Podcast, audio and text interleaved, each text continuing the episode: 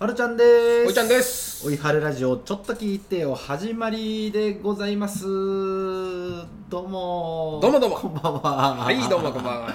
1週間ぶりの収録でこれはいつつ放送だい？これはですねえーっとね4月の11日マジか。はいいやまあリアル1か月後1ぐらい。か月後か、うん。昨日ね今日、今日は3月の13かな。10うー今日は15 15全然違うじゃない。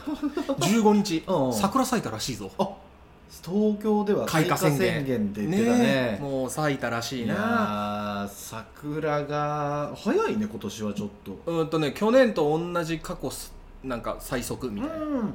去年も早かったな。早かったらしい。あーでも結局去年はコロナで花見もできんかったけ、そうそう今年もらしいけどね。あまあまあそれうそうだね。ダメよと。うん。でももうあれよ、この放送さ放送される時にはもう散ってる、そういうことだね。全然季節感のないトークを。そういうことだな。でね、うん。えー、とそれこそ、おこの23日前に、うん。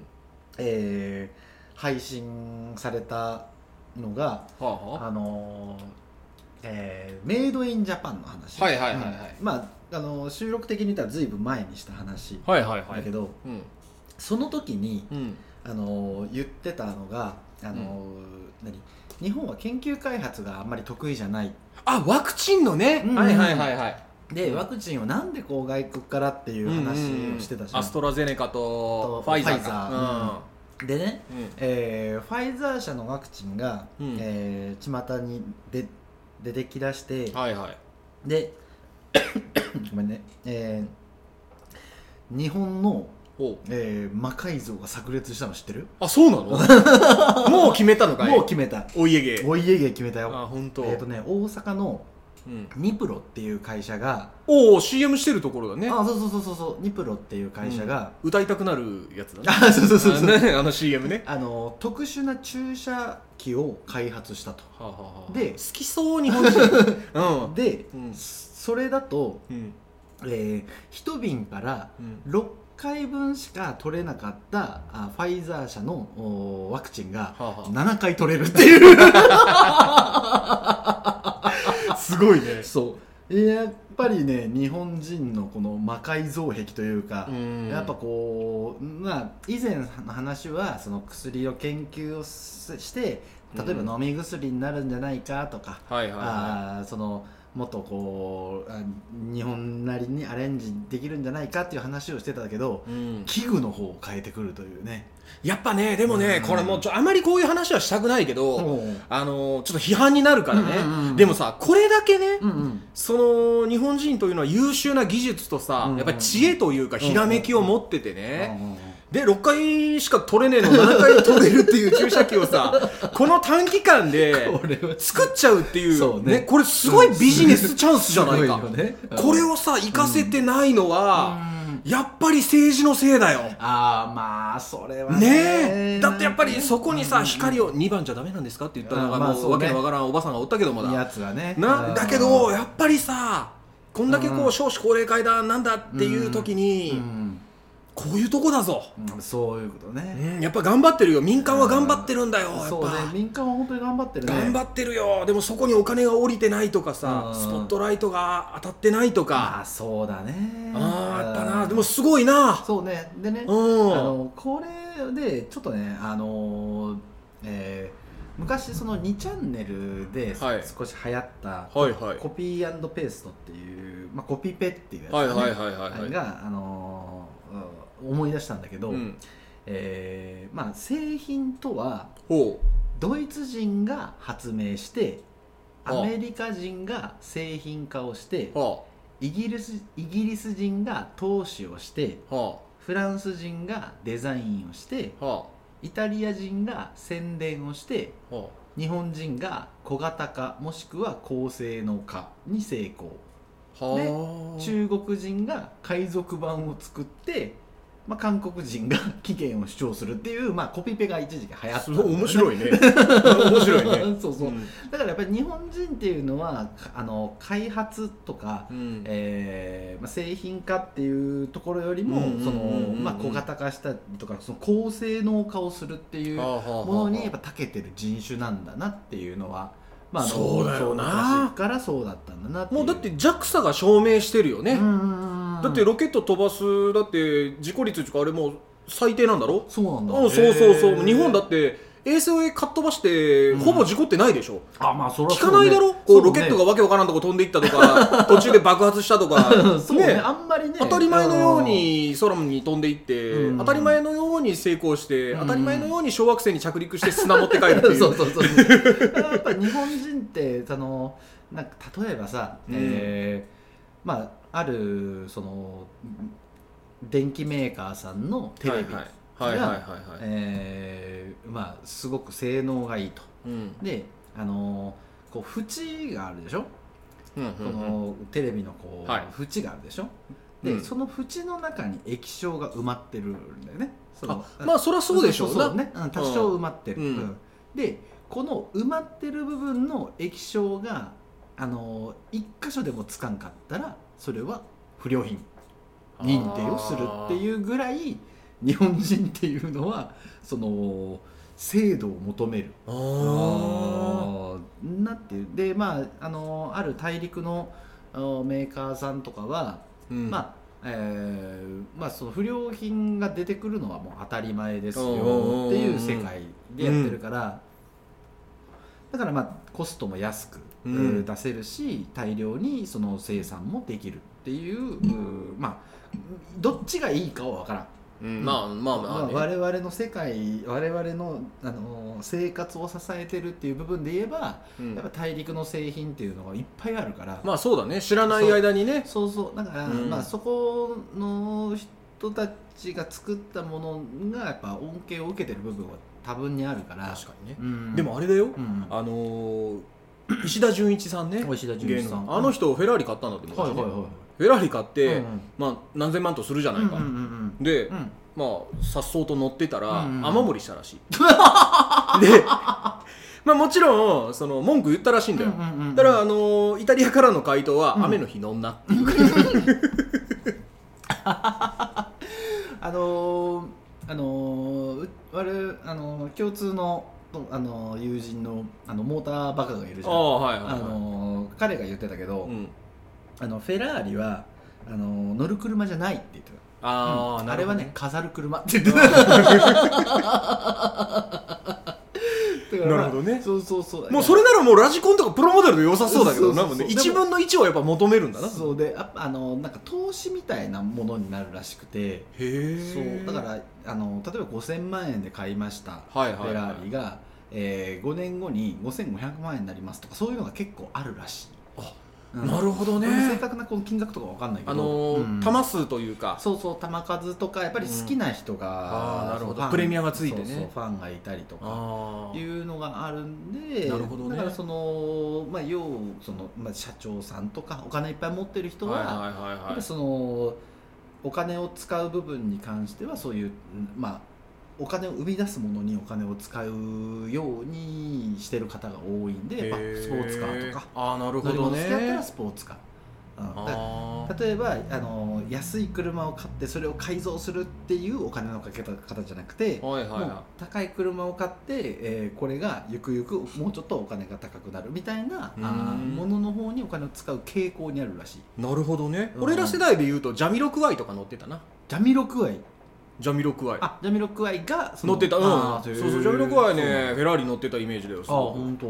結構有名人でね。あー俺がねフェラーリ乗ってる人のイメージはもうあのこち亀の中川のイメージそうだなそうだ確かにね。そうそんななんかは車が得意とか車が好きっていう感じでもない確かに俺たちはねあまりそこまで興味がねそうね、うん。ないからは。なんか乗りたい車あるのかい？今。えーとね乗りたい車ねあのもうすごく、うん。すごくあのーなんていうかなあーさもしい考え方なんだけどあのねベンツに乗りたい。いいねいいよいいよいいよ。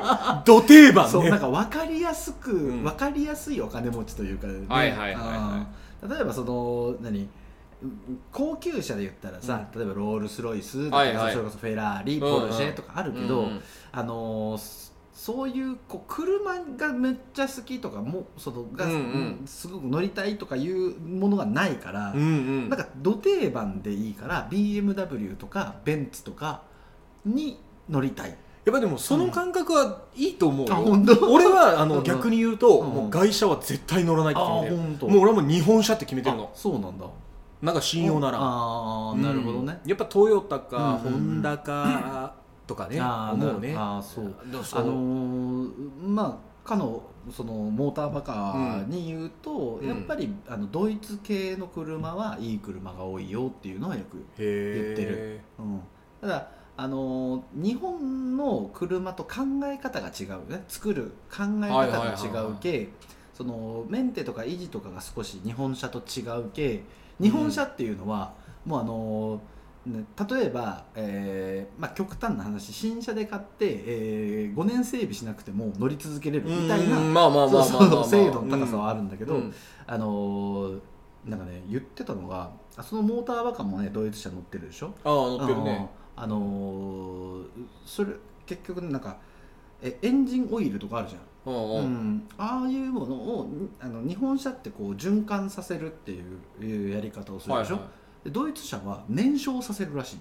あもう食ってるんだな。そうそうそう、うん。だからあのオイルがなくなるらしい、うんでオイルなくなったら焼き付いてうん壊れるから、うんでもちゃんとオイル交換をしないといけないっていうへものになってーるっていうのをなんか力説してた。まあ手がかかるほど可愛いっちゅうのもあるんかもね、まあそう好きな人からするとそうね。な、うんだからあのこっちの方ではさ、あのそれこそハイブリッド電気とガソリンで動くとかさ、うん。そういうところと、まあ、あと電気自動車にするとかいうふうに動いてるけど、うん。やっぱドイツの方はあの何？あのディーゼル？ほうほうほう。ディーゼル車がまだいまだにあるしクリーンディーゼルっつってディーゼルでもうああのオッケーなんだ。あ一応 OK みたいだからあのへディーゼルベ BMW とかディーゼル多いあの経由で走る多いみたいな。へえそうそうそう。経由で走るとありがたいよね。今ガソリン高えしそう高いかならね。ただ、うん。あのある、まあ、あの知り合いの経営者さんが言ってたんだけど、うん。あの経営者さんが集まるような場所で、うん。えー BM のディーゼルとか乗ってったらあの笑われるらしなんで？いいやなんか「あ君ディーゼルなんだ」って言われるらしい。へうん。ベンえツ乗りな？ガソリン車のベンツに乗るなって言われるらしいへまあねお金持ちの考え事だからよくわかんないけわどかんないな。うんまあ、僕はなんかその成金感というか、はいはいはい。せ成功者感があるっていうだけのベンツに乗りたいっていう、なるほどね。そうそうそうそう、はまあまあ思う、えー、トヨタ車とかねもうもちろんすごく立派だし、うんううんん。あの先日嫁ちゃんの車は国産の軽自動車だし、あそう。う、んまあ、軽自動車は国産しかないけどね。うんまあまあまあそうだな。そう。そういうところでね。でねまあそんなあの話でまあそのさっき言った、うん。ね、ドイツ人が開発してとかはいはい。いう話があったじゃん、あれのね、えーあれをね、えーエスニックジョークっていうなんだい？そのアメリカンジョークの派生版みたいな。まあまあまあその民族性国民性の違いをネタにしたジョーク。はいはいそれをエスニックジョークっていうんだ。そうエスニックジョークあの船の話は俺知ってる。あそうそうそう海に飛び込めっていう話をねね。うん、これは。どうやったら飛び込むかみたいなやつでしそうょそうそうそうそう。えーとねそれ話そうとしてたの？あそうそうそうそういうあのをちょっと調べたそれすごごくね、うん。印象に残ってる。その通りだなと思った、うん。うん。うんちょっと面白いからそのさっき言ってたあの海の海に飛び込めというか、えー。船が沈没しそうな時にとかやつね。そうそうそうそうそうそうえーある豪華客船があー航海の最中に沈み出した。はあは船長は乗客たちに速やかに船から脱出して海に飛び込むように指示しなければならなかった。船長はそれぞれの外国人乗客にこう言った。アメリカ人には飛び込め飛び込めばあなたは英雄ですよあうん。イギリス人には飛び込め飛び込めばあなたは紳士ですはいドイツ人には飛び込むのがこの船の規則となっています。なるほどね、イタリア人には飛び込むと女性にモテますよ。はいはい。フランス人には飛び込まないでください。日本人にはみんな飛び込んでますよ。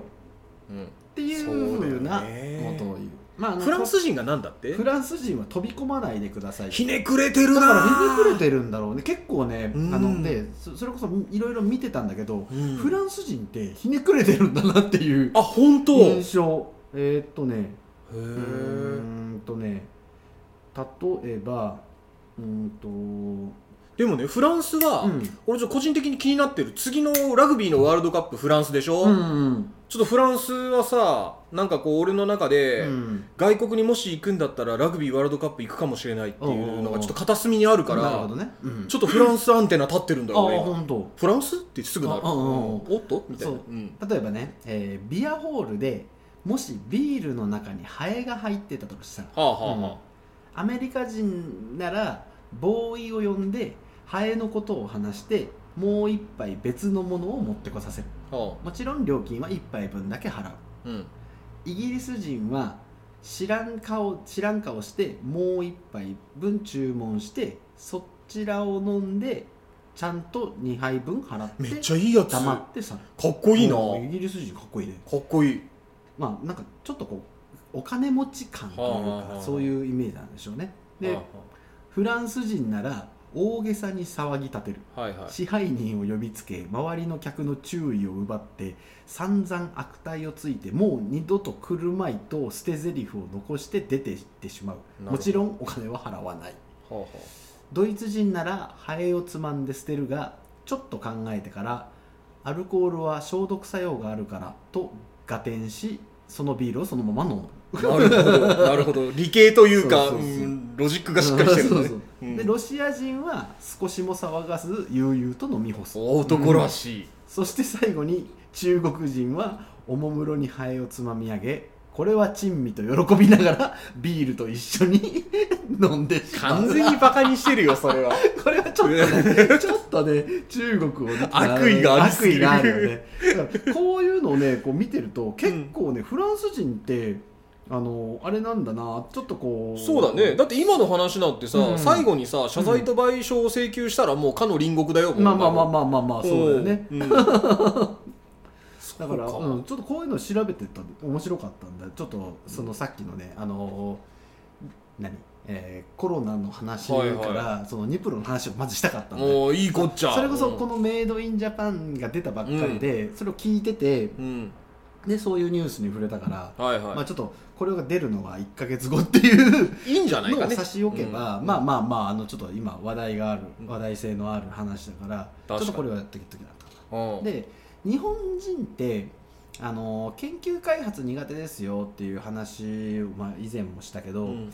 意外とね日本が日本人が開発してるものも結構まあまああって、うんまあ、それが世界的にどういうこう、まあ、どのぐらいの知名度なんかは、まあ、正直その国外に行ったことがないし、まあ、外国の友達がいるわけでもないから、うん。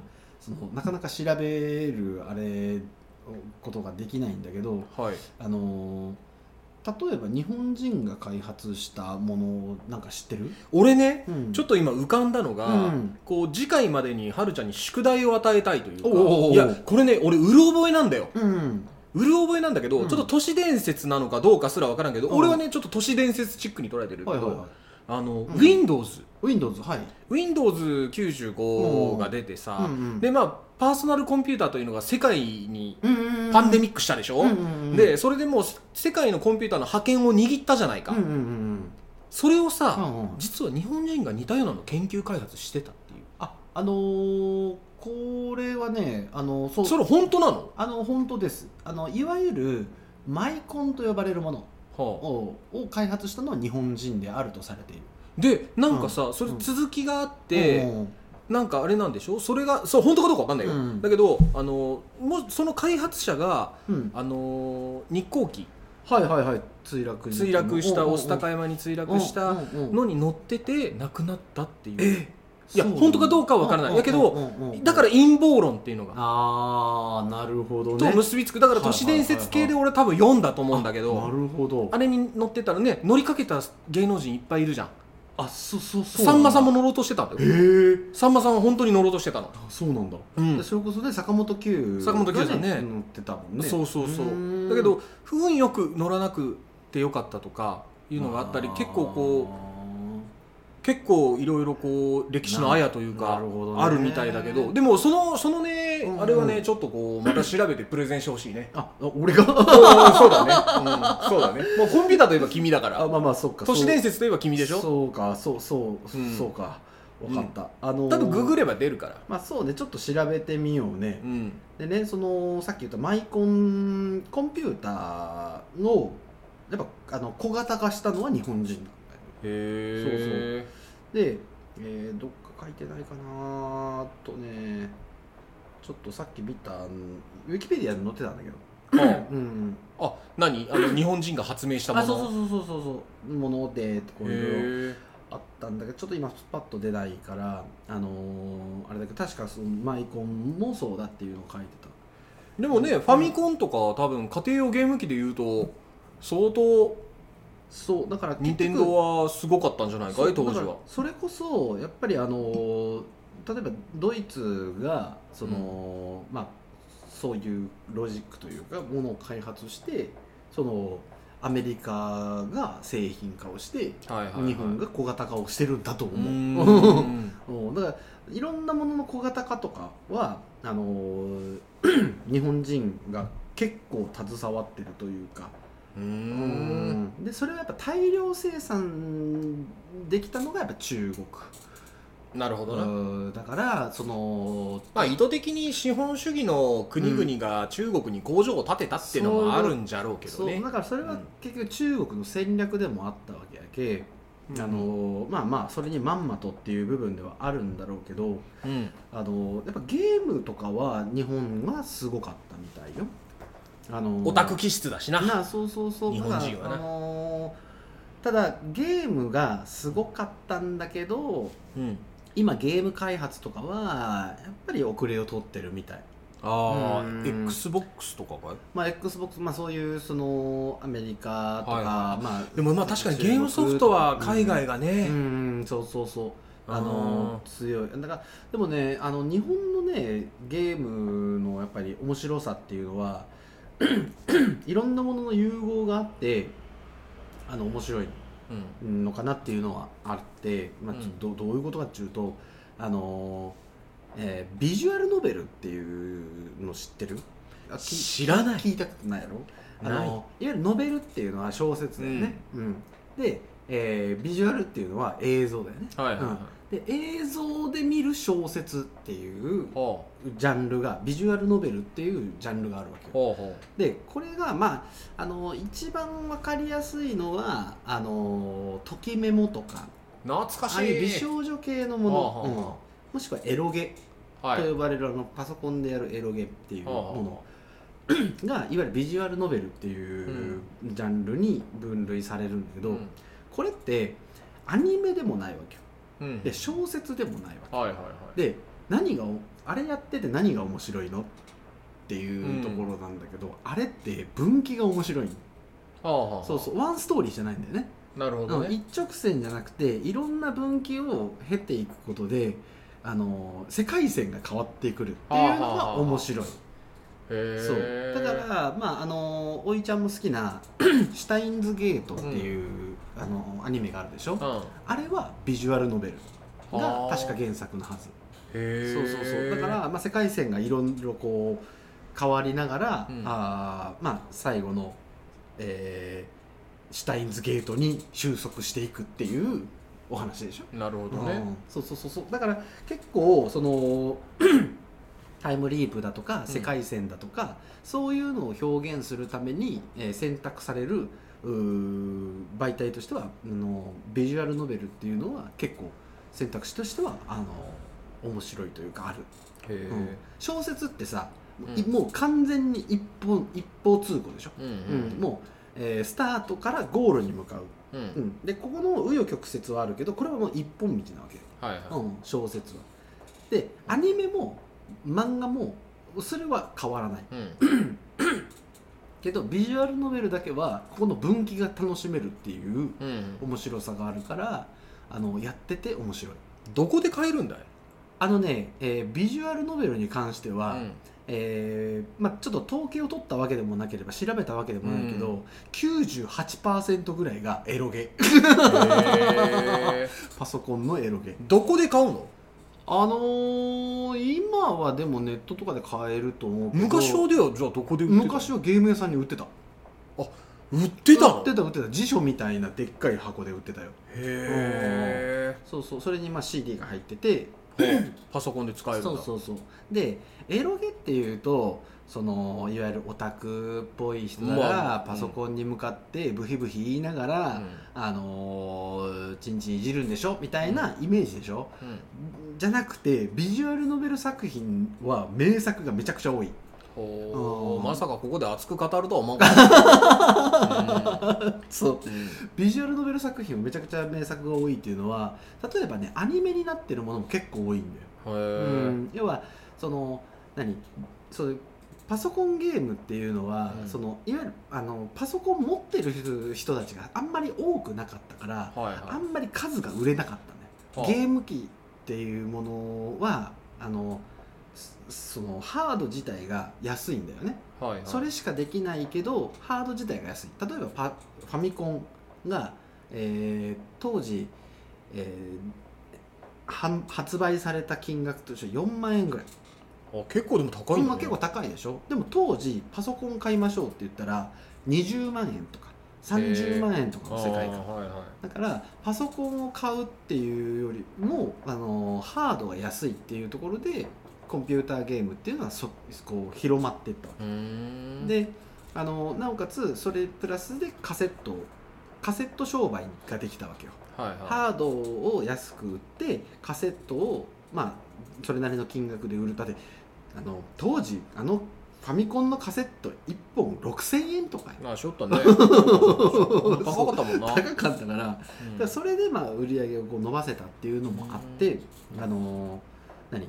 えーまあ、そこで商売が成立してしまった、うんうん。でパソコン持ってる人たち向けにこういろんなゲームを作ったりうん。したけどそのビジュアルノベルっていうのがすごいパソコンに向いてる。うんデータ量も多くて映像もあって分岐があってっていうのを作るのにパソコンにすごく向いてたから、そのビジュアルノベルを作る人たちが結構増えたわけ。でも結局そのビジュアルノベルをやる層うん。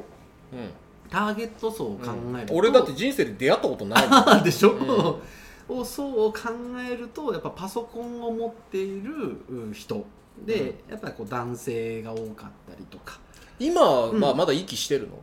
ああどうだろう。もうやっぱちょっとこう何、えースマホゲームとか。あそっちに行こうじゃん、まあまあまあ時代は移ろいゆくからな。そうそう言ってるから、まあ出てるかどうかわかんないけど。逆に今結構安い値段でできるんかもね。あかもしれないね。でうん。で結局それを最終的にあの有名ハードに移植するとかいうのができあったのよはあはあはあはあ。うん。で要はあの、えー例えばアニメ有名なアニメで言ったら「Fate」とかはあはあ「はあ。 Fate/stay night」はいはい。あれももともとはパソコンのビジュアルノベル。へで、えーあったわけだよ。で元もあのでそこの売るためにうん。エロがないと売れなかったんだよ。へだかえらそのストーリーがすごくいいんだけどエロ要素が入ってくるっていうところでそのまあ女性とかその、まあ、いわゆるこう年齢層の低い人たちっていうのが触れなかったっていうのがあってなるほど。そのすごくニッチなところのああなるほどな。るほど。分かりやすい。そうそう。ただそれがすごくいいっていう評価をされて、うん。えー全年齢版でいわゆるプレイステーションとかプレイステーション2とかそういう、あのー子供でもできるゲゲーム機に移植されてうんうん。でそれでもできるようには一応なってる、うん、そうその全年齢版っていううービジュアルノベルはやっぱり名作が多い、へうん、面白いんだよ。なんだ？あのー君結構オタクの領域に沼ってるな。あのでもね俺け結局そのビジュアルノベル系の作品でやったのは、やったっていうかあの実際パソコンでやったのはそのフェイトと、うん。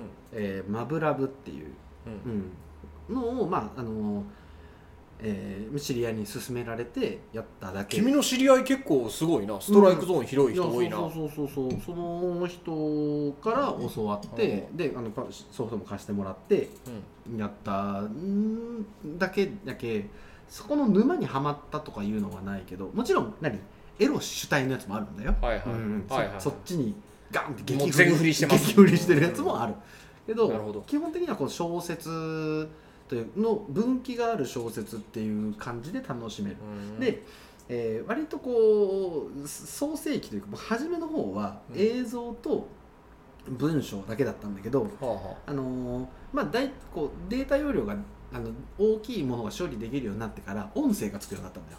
あはあはあはあ。それがまたこうなんていうかなあのーアニメと小説の中間のうんもものとしてねあので漫画でもないっていうところのこう変なスポットのものではあるけどやっぱり一般に一般の人にこう向かなかった。受けねえよ受けなかったよね。うん受けねえよ。面白いんだけどね、うん。だからマブラブはあのもうもう一回やりたいなと思う。もう一回見たいなと思う、へえこれすごいぞ君、うん。いきなりお前そのアストラゼネカだなんだって言いながら最終的にはエロゲの話してるぞお前。そう。でもねエロゲって、うん。エロゲはもちろんあるよ、うん。でもエロゲじゃなくてビジュアルノベルという作品があってそれそれでそれ面白い作品があるよっていう。綺麗な言葉で変えた なるほど。知ってほしい。知ってほしい。うんそうそう。だけあの Fate とかね、はあのそれこそアニメにもなってうん。スピンオフ作品もあって、はいでスマホゲームにもあってだってうちの姪っ子が Fate のスマホゲームやってるんだよ。へえ で姪っ子に「これもともとエロゲやけんね」っつって言ったら「そうなん」っつって って言われたぐらい。嫌嫌われるぞそうそうそう、れ。いうぐらいのだから浸透をしてるわけだよ、うん。だからそれの源流がそそこにある。でそこのそのす何？製品としての質がすごく良かったから、その一般まで一般の人たちまでこう訴求できてるっていうものはあるから、ちょっとね、あのー視聴者さんには伝わらないんだけど。伝わらねえよ。伝わらないだろうけど、うん。おいちゃんの顔がすごくいやいやいやいやいや。なんか語ってんなっていう顔をしてた。いや君ね熱く語ってるけどね。うん。いやおこれ日本人が開発したものだからね。うんそうだね、そうそうそう。じゃあ俺もじゃあ見てみるよとはなかなかならないまあねあのー何やってみて欲しいは欲しいけど、うん。まああのー結局ね結構時間かかる。小説読むのよりまた時間かかるから。へやっぱ分岐があるけ分岐を制覇しないと面白くないわけだよ、えうんうん。うんだからその何、えーある程度その分岐が出てきたらそこで保存して。保存とかしなきゃいけないあそうそうセーブをして。はあはあはあ。で、えーこっちに行ってみるとこっちに行ってみるとかっていうのをやったりとかで、うんまあ、今パソコンとか調べればねあのどういう分岐をたどればあの正ルート行けるかとかいうのがフェイトはね結構難しかったんよ。あそうなんだうん。頑張ったん？すぐ死ぬ。あ死んだりするんだ。すぐ死ぬ。そうそうそう。あのこう結構あのあれを選択肢を間違えるとすぐ死ぬ。っていうのがあるからあの難しかったんだけど、うん、まあまあそういううんジャンルもあるよ。で、はい。そういうジャンルはそういうジャンルでその質のいいものもありますよ、はいはい。うん、でこれはやっぱ日本人的だなうん。と思う。いろんなものこう何？小説だけで楽しむ。文字活字だけで楽しむ、であ漫画で楽しむだけではなくてそのいろんなものを融合させてその新しいジャンルを作るっていうのはいはいはい。を日本人は割と得意だから、うん。まあ、そういうものもありますよということで、はい。えー皆さんもぜひビジュアルノベル見ねえたの な今か綺麗に綺麗に着地は決まったよ。着地は 決まった。着地あ本当は確かに決まった。あ決まった。決まったけ決まったけどけど視聴者は絶対見ねえからもう視聴者の声を今代弁しあた見ねえよ。ー そういうことだな、まあまああのーぐしゃってない今日は。そう今日ぐしゃってないね。決まった決まった。着地だまあ日本人がね、うん。えーいろいろこう開発してね今回はねニプロの話がしたかっただけだから。ニープロ。エロゲ全部カタカナ3文字ね。ということで、えーまずは、えーあ11の1 1終わりでございます。はい。はい